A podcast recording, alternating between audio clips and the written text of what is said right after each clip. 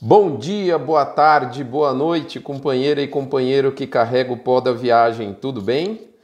Estamos nós aqui de novo no Mini Front, edição essa número, se eu não errei aqui, 627, exatamente, 627, que dessa vez tem o título Sua pecuária tem raça e raça?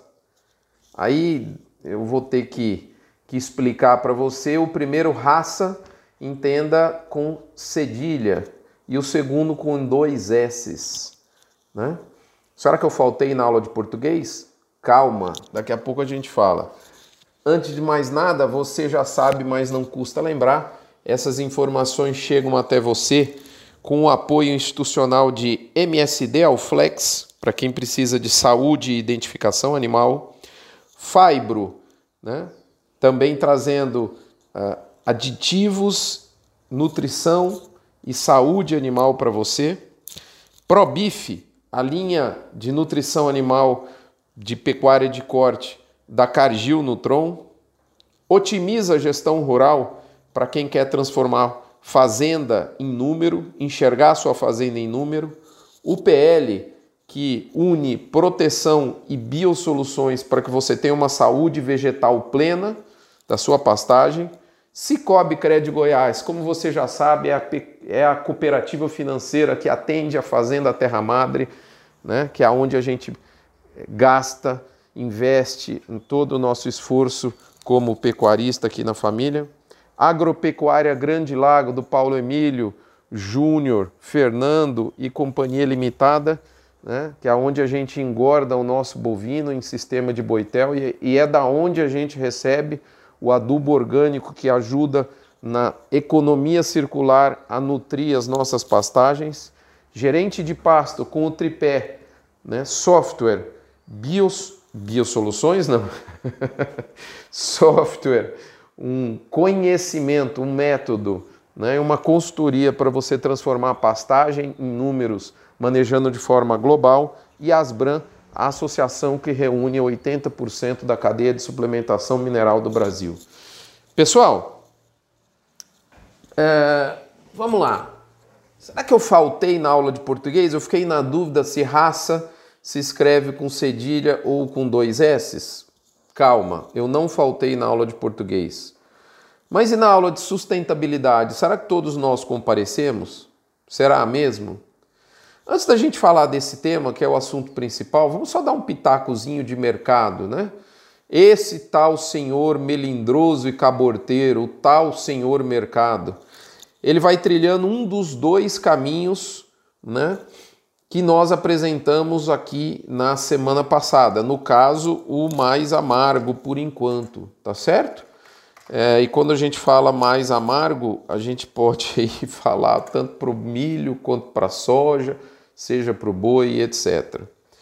É, e como problema pouco é bobagem, o dólar resolveu dar uma arrefecida forte, batendo aí valores abaixo de 5 depois de quase um ano, o que ajuda a empurrar né, as commodities como milho, soja em níveis de preço que a gente via lá no final de 2020, ou seja, nós estamos falando de uma regressão de quase dois anos e meio. É importante no momento de entrega de safra, para quem não comercializou, não protegeu a soja, né? no momento de comercialização de safrinha, é um mercado bastante pressionado. E a gente não pode esquecer que não é só soja e milho, boi, a carne bovina é uma commodity também, né? Na, pelo menos a maior parte da carne que o Brasil vende. Nós temos nos próximos dias aí, nas próximas semanas, uma presença mais forte do mercado de clima, tá certo? É, mercado de clima, é, frente fria chegando e sempre há um, um, vamos falar assim, o tal senhor mercado trata de uma maneira especulativa na pecuária de corte o clima. Isso é bem comum, é bem, bem fácil da gente perceber é, é aí ao longo dos anos. Então, assim, além disso, né, é, e, e, tudo que eu falei, acho que é, ba é bacana dar uma visitada no, no, episódio da semana passada, né? mas além de, de tudo isso, é por, só voltar um pouquinho, por que, que eu falo dar uma visitada no episódio do Mini Front da semana passada? Porque eu descrevi dois possíveis caminhos, um, e um deles o mais amargo, que é o que o mercado resolveu assumir, pelo menos nessa semana. Tá certo? É, é, mas além de tudo isso, há um, vamos falar assim, um, é difícil até descrever para você, mas um, como se fosse um enorme clima de mistério nas sombras do mercado pecuário. É difícil, de fato, a gente traduzir isso em palavras, mas quando você conversa com, com o chinês importador, com o trader de carne, com o frigorífico exportador no Brasil, com o pecuarista, aquele mais bem informado, parece existir em todos eles, em todos esses agentes desses elos da cadeia pecuária, um sentimento de clima, um clima esquisito, um clima de mistério, como se boa parte das pessoas desses vários elos da carne bovina esperasse uma mudança importante né, é, nas balizas do mercado de exportação no, no curtíssimo prazo. É, Agora, você pode me perguntar, Rodrigo, mas algo vai ocorrer mesmo aí, com essa, principalmente ligado aí à visita do presidente Lula na China? Até esse momento que eu gravo o podcast, no sábado, dia 15, às 10h42 da manhã, a gente, a melhor resposta para essa pergunta é o sonoro sei lá, como diria o Tadeu da novela Pantanal. Em função desse clima, de toda forma, a incerteza existe, é fato, mas o que, que a gente percebe? Além dessa incerteza, a gente percebe que agentes de vários elos da cadeia pecuária têm preferido não firmar grandes posições, seja de compra ou de venda, nos últimos dias. Meio que em compasso de espera, né? Espera é para colocar as cartas na mesa. É, então, acho que é isso. Não tem muito que a gente dizer mais de mercado. O mercado está muito louco. Né? É, tudo é possível. Né? Eu, eu não descarto nada para as próximas semanas. É, no, no, no, te, no título do episódio da semana passada eu comentava disso, né? Não tem unanimidade, né? E isso acentuou. Parece que está chegando no final da curva, sabe? Primeira reta, todo mundo acelerando. Lá na Fórmula 1, final da curva, alguma coisa vai acontecer. A, a primeira grande curva parece que está chegando e ninguém ninguém quer firmar muita posição e está todo mundo acelerando em direção a essa curva. Vamos ver o que acontece daqui a pouquinho. Mas vamos falar aqui em sustentabilidade. Né? Sustentabilidade é um negócio, assim, primeiro é difícil de pontuar, né? É igual falar assim, qualidade de carne. O que é qualidade de carne? É um conceito que cada um tem o seu. E sustentabilidade é mais ou menos a mesma coisa. Tem aí o movimento ESG das empresas, mais do mundo corporativo, que isso cada vez, esse é o primeiro ponto, cada vez mais isso tem chegado perto das fazendas. Não tenho dúvida que o agro brasileiro tem uma, tem uma grande história para contar para os consumidores do Brasil e do mundo. Eu não tenho dúvida, nós temos uma grande história para contar, com nuances de pioneirismo, com nuances de, de, de, de, de trabalho árduo, de valores, isso aí é fato. Né? Nós temos uma grande história para contar, mas nós temos agora uma grande história para ouvir né, também. E é justamente a história da sustentabilidade, o que o nosso consumidor, o que o mercado, o que a sociedade civil, de maneira geral, global, deseja. E, e, e olha só como as coisas são bacanas, né? As coisas, putz, tudo vai parecendo fazer sentido, né? Primeiro, para começar o assunto sustentabilidade, eu tenho que lembrar do meu avô, pai do meu pai, meu avô paterno, para quem está em Campo Grande e Cuiabá, eu digo mais Campo Grande até porque é, é, o que, que acontece? É, você, você olha ali em Campo Grande o Horto Florestal, é, tem o nome Antônio de Albuquerque. E o meu Rodrigo Albuquerque vem do meu avô, desse meu avô da família Albuquerque de Campo Grande. Para quem está ali em Campo Grande, que está nas grandes avenidas da cidade, né, Afonso Pena, Mato Grosso, vê aquelas árvores frondosas. Quem plantou essas árvores na, né, nessas avenidas em várias de Cuiabá foi o meu avô. E ele, e ele trabalhava no que seria hoje talvez a Secretaria do Meio Ambiente né, do, do, do, do, do governo municipal na época, do estado, né? E, e, e, ele coletava plantas, é, sementes, mudas no interior do, do, Mato Grosso do Sul e trazia para Campo Grande e acumulava ali é, na região que, que, que hoje, né, próximo a um, a um córrego, o Córrego Segredo, que hoje é o Horto Florestal de Campo Grande, porque várias daquelas, entre aspas, mudas estocadas acabaram nascendo e ali formou uma, uma, uma área vegetal bastante densa e era, a, a vamos falar assim, o um, um matrizeiro para o qual ele levava as, as árvores da, das grandes avenidas né, de Campo Grande. E ele foi graciado com, com o nome do Horto Florestal. E, muito bem, isso está é, tá no meu DNA, um pouquinho de história familiar que eu estou ousando aqui compartilhar contigo. Mas é, é, eu gosto muito de uma frase que fala o seguinte: Deus perdoa a natureza jamais. E é interessante quando a gente começa a pensar nisso, e, e isso sempre me marcou muito, ao ponto de lá em 2013, há 10 anos atrás, exatamente no dia 17 de abril, eu fundei a minha empresa de palestras, que é a Raça Assessoria Agropecuária Raça com dois S, R-A-S-S-A. Essa marca ela não aparece muito, ela na verdade é uma marca mais, é um nome, é um nome comercial, vamos falar assim, é a razão social do guarda-chuva sobre o qual está o Notícias do Front. Notícias do Front é o produto que aparece por mercado, mas ele está sobre o guarda-chuva da raça. E esse motivo, quando eu fui, eu, eu gosto muito de frases, de, de, de, impacto, de nomes de empresas, isso guarda muita história, né? Eu quis, eu quis desenhar o nome da empresa de palestras que eu estava vindo na época, eu pensei assim, o que, que é importante para a pecuária de hoje e do futuro? E me veio à cabeça as palavras responsabilidade animal, sanitária, social e ambiental. E se você pegar a primeira letra de cada uma dessas palavras, dá R-A, R de rato, A, S de sapo, S de sapo, A, raça. E a palavra raça está muito ligada à pecuária de corte, pela, obviamente pela questão genética, mas e aí que foi o grande link, né? E aí eu cheguei à conclusão do nome da empresa, que é, a Brega, que, é, que é o Notícias do Front, do ponto de vista de razão social, que é Raça Assessoria Agropecuária, raça com dois S's.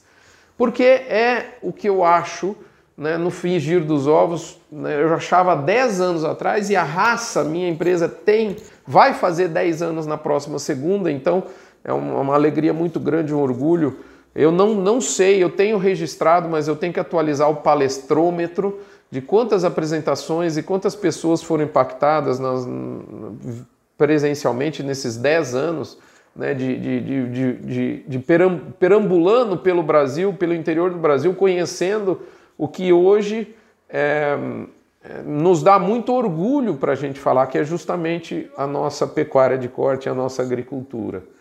E, e, e, por que eu pus raça? Primeiro, R de responsabilidade. A gente precisa assumir as nossas responsabilidades. A palavra responsabilidade é muito forte.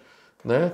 É, a gente, é algo que a gente precisa fazer, que a gente que a gente está ali por conta daquilo. Né? E em quatro aspectos, na minha opinião. Responsabilidade animal. Então, aí é o bem-estar animal acima de tudo. Né? E é o primeiro A.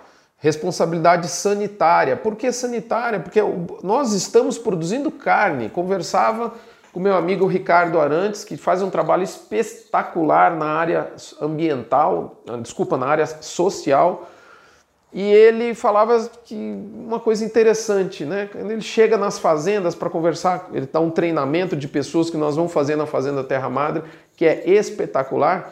As pessoas é, ao, ao, serem perguntados, os colaboradores, o, que eles fazem nas fazendas, ele nunca escutou a palavra que ele gostaria de escutar. Eles fazem carne. Né? Então, nossa, a, o, a prime, a, o, o, primeiro S né, do raça, é, que é a parte sanitária, é justamente ligado ao fato de a gente produzir um produto que é de primeira qualidade para nutrição humana, para eliminar a fome do mundo do ponto de vista de commodity, para a gente é, reunir saúde, é, confraternização e nutrição na carne premium de qualidade para atender todos os consumidores do mundo é a parte sanitária, ainda mais para o Brasil que hoje exporta é, é, é, importante fornecedor global, né? a carne do mundo passa, que o mundo consome passa pelo Brasil, então a parte sanitária em habilitações, enfim, isso é muito importante, ganhou muita relevância. É, o segundo S vem do social, e eu já falei um pouquinho, né? mas se a gente não cuidar bem das pessoas, não, não vai funcionar. E a gente está muito habituado a levar informações para as fazendas muito relacionadas ao que é melhor para a fazenda, para o negócio da fazenda, para o boi. Mas o que é melhor para quem faz tudo isso? Né? E o última, a última palavra, a última letra né, que forma o raça é o A, que é o A do ambiental. Né? E aí, acho que eu já falei bastante aqui sobre o meu avô e explica a nossa ligação. E eu tenho o projeto que eu quero. Desculpa, a, a eu estou com a voz de Pato Donald, abri um parentezinho aqui, uma, uma sinusite é, me atacou fortemente essa semana, então você me desculpe, mas é, eu tenho um projeto ambicioso de plantar uma árvore por boi abatido na fazenda nas próximas décadas, né? Então, resgatando toda a produção que a Fazenda Terra Madre entregou nos últimos anos. E isso é perfeitamente possível, basta a gente tratar com carinho, reservar vários cantinhos da fazenda que não tem importância produtiva, né? E aí vem lá do meu raiz, do meu DNA, né? Então acho que o mundo cobra isso, né? Sustentabilidade. A gente, a gente tem que ter, é, a gente sabe que um solo bem cuidado é fundamental para a gente ter um balanço de carbono favorável para a gente. A gente. Resgata a gente tem que se preocupar com a pecuária em produzir, eliminar menos carbono, mas a gente também tem condição com o solo e com a pastagem tropical, com a força que ela tem, é, bem em nível, nível de excelência, você captura carbono. Então isso, isso é muito importante para o sistema de produção. A gente tem a Embrapa com o ILPF mostrando o caminho da pecuária sustentável para o mundo. Então, acho que do ponto de vista da parte ambiental, o, o, a, a, legislação que a gente tem com relação ao Código Florestal, a, ao percentual de área intacta ainda dentro do Brasil, a gente tem aula para dar, mas cada vez mais a gente tem que, que, que reforçar isso, é, policiar os nossos erros. Existem problemas na cadeia, né, no agro brasileiro, não é tudo uma. As mil, a gente tem, sem dúvida nenhuma, uma história maravilhosa para contar, mas a gente tem que punir o que tem de errado, eliminar o que tem de errado e a sociedade está nos cobrando disso. E aí a gente completa o raça, responsabilidade consolidando né, com você. Animal, sanitária, social e ambiental. E esse ano, e aí eu queria falar um pouquinho para a gente finalizar aqui. É, primeiro, então, é, a, a, pecuária, lá em 2013, eu acreditava que a pecuária do futuro tinha que ter raça, genética e tem que ter raça que são a, a gente, que é a gente assumir as nossas responsabilidades. E eu vejo que 10 anos depois a, a, a, empresa segue, a gente fez um sem número de palestras, e mas o principal, a raiz, o DNA que nos motiva a virar, nos motivou a virar palestrante, a falar, que é o raça, ele está cada vez mais válido na pecuária de hoje, 10 anos depois. Né? Lógico que a gente fala muito do mercado financeiro, porque se não tiver se uma fazenda não tiver azul, ela não consegue ser verde. Né? Então a gente precisa guardar as finanças num primeiro lugar para poder ter condição de, de, de, de, de cuidar dessa terra, né, desse, desse planeta que é a nossa morada temporária. Né? Nós, nós não viemos, não nascemos aqui e não nos originamos aqui e não ficaremos aqui né, na minha concepção aí até filosófica e religiosa e principalmente espiritualista, né? Então é isso, moçada. Eu espero ter, ter reforçado essa mensagem. Finalizo aqui com um convite para você. Uma das empresas nossas parceiras, né, a Fibro, ela tem um, um, acho que é um legado que essa empresa, que a iniciativa privada, um belo exemplo está deixando, que é justamente o desafio da pecuária responsável. E olha que bacana, né? A responsabilidade aparecendo e esse ano, que é o segundo ano, né, eu não vou aqui adiantar muito, né, mas fique ligado nas nossas redes sociais, você vai escutar falar muito do desafio da pecuária responsável. Nesse segunda edição, o segundo ano, a Fibro resolveu colocar a sustentabilidade como linha de tiro. Então, a gente acho que tem tudo a ver assumir a nossa responsabilidade com relação à sustentabilidade. O desafio da pecuária responsável da Fibro no segundo ano, do qual a gente vai ter a honra de participar, o Notícias do Front, nós vamos estar junto né, e vamos falar de, de, de sustentabilidade. Então, nos 10 anos da raça, né, é, vem aí o desafio da pecuária responsável da Fibro e nós aqui do Notícias do Front estamos aqui trazendo a você, reavivando, compartilhando um pouco da nossa história pessoal e da empresa, né, esses nossos 10 anos aí de mercado, é, na verdade um pouco mais de palestrante, mas é, na, na PJ aberta, né? São 10 anos e isso para a gente é uma, uma, uma, uma hora de, de, de, de muita satisfação e, e, e, eu queria compartilhar isso aqui. Agradeço a atenção, é, é, espero ter contribuído aí com essa mensagem. Fiquem com Deus, não se esqueçam da campanha do Agro contra o Câncer. Doando um real por cabeça batida, você vai salvar, é, ajudar a salvar a vida e dar suporte ao coração de alguém que precisa que está lá, né, acalmar o coração de alguém que precisa, que está no hospital numa hora dessa e não vai te deixar mais pobre um real por boi abatido ou por vaca abatida. É, veja nas redes sociais do Hospital de Amor, com seus frigoríficos, como você pode fazer esse dinheiro chegar à instituição.